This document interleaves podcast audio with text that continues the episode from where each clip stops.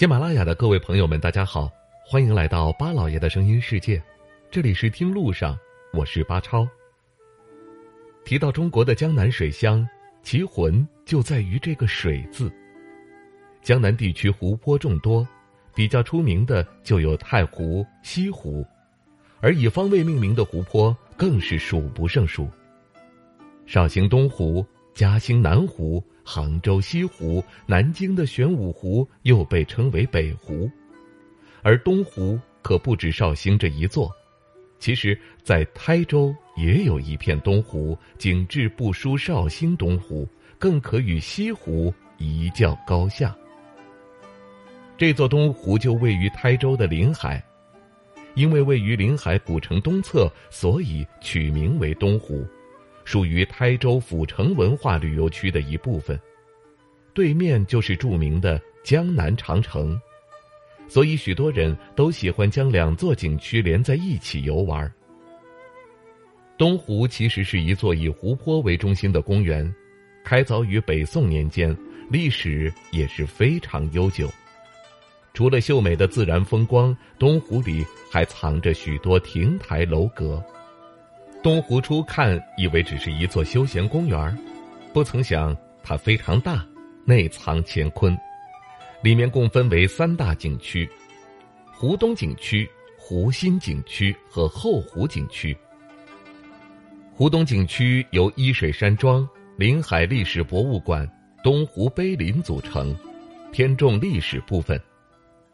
湖心景区由湖心亭、半沟亭。洛林海祠、乔云阁等亭台楼阁组成，据说还专门有为乾隆和康熙建的亭子。而后湖景区由奇水园、小建湖、海郊苑组成，是赏湖的好去处。如今的东湖已经是浙江的文物保护单位，门票是十五元。如果和江南长城一起游玩，买联票还可以再省五元。和江南水乡不同，走进东湖，你仿佛走进了真正的江南园林。茂密的树林，蜿蜒在湖面上的楼阁，一座接一座的古桥，都刻画着一幅如诗如画的江南风光。其实，我觉得东湖最大的特色不是湖水，而是这些园林建筑。其实，这片园林在宋代就开始流行了。只是名气不是很大，前来欣赏的多是文人骚客。他们以这些古建筑和湖泊风光为背景，吟诗作对。不过，这里湖上的建筑因为受到年代的更迭，保存的也不是特别好，有些被破坏而重建，才形成了现在的规模，充满了历史感。光是一座桥背后，可能就蕴藏着很多故事。东湖的湖水是一片连着一片，碧绿的湖水倒映着两岸的风光，景致丝毫不输绍兴东湖和杭州西湖。不只是游客会到这里参观游览，还看到很多本地人也会带着全家一起到这里散散步，享受着国庆人挤人之外的片刻宁静。临海的东湖是真的能够让人获得最大程度的放松。在东湖的中心有一座高耸的亭子，静静地矗立着，匾额上写着“湖亭”，建筑风格颇为典雅，楼阁四个角都是飞檐，有三层楼高，基本上是东湖的制高点。登上楼阁，可以将东湖景色尽收眼底。东湖景区可以说是依山傍水，古人在这里凭栏而望，尽览美景。分分钟就能够做出一首诗。湖中央的凉亭，逛累的游客可以在这里休息一下，也能够近距离的去欣赏东湖的风光。凉亭的柱子上还有对联儿山水画，在这样一片风光前，还能够感受到中国古代山水画般的悠远意境。据说这亭子来历也不小，曾经可是特意为帝王而建。回望另一片湖水，江南长城若隐若现就出现在眼前。从这个角度望去，仿佛就像和东湖湖水连在一起，别有一番意境。百年前的文人墨客，或许也是在这个地方写下了很多流传千古的名句。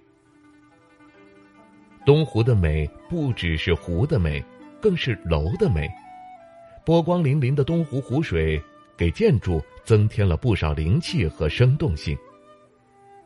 湖水上的楼阁被茂密的植被遮挡了阳光，绿意盎然。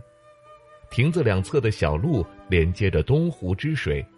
对两岸都是一种美丽的诠释。东湖上的桥形态各异，既有长长的连廊桥，也有刘公桥这样的小石桥，可以说一湖看尽万种桥。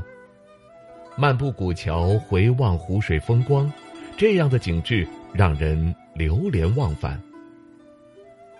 三步一座桥，五步一座亭。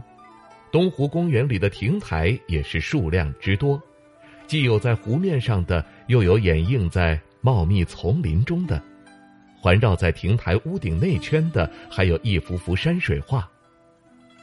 走在东湖公园中，常常有让人意想不到的地方，就像是去发现里面到底还藏有多少亭台楼阁。东湖中的乔云阁也是公园中另一个制高点。三层楼高的楼宇飞檐走壁，它也是公园中保护的比较好的建筑。屹立在东湖边已经有上百年的历史了。湖中的亭子下，还有穿汉服的女子在弹奏琵琶，古乐悠扬飘荡在东湖之上，让这片湖泊又增添了更多灵性。穿着汉服逛东湖，似乎也是一个不错的选择。不知道您在听完了介绍之后，您觉得东湖这座湖泊值十五元的门票吗？您觉得它的景致和西湖比又怎么样呢？欢迎各位留言发表您的看法吧。好了，也感谢大家收听我们这一期的《听路上》，下期节目我们再会。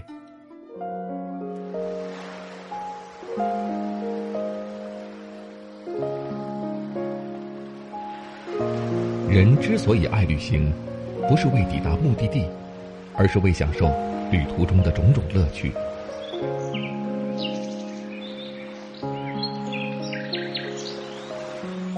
如果问我旅行的意义是什么，我也不知道。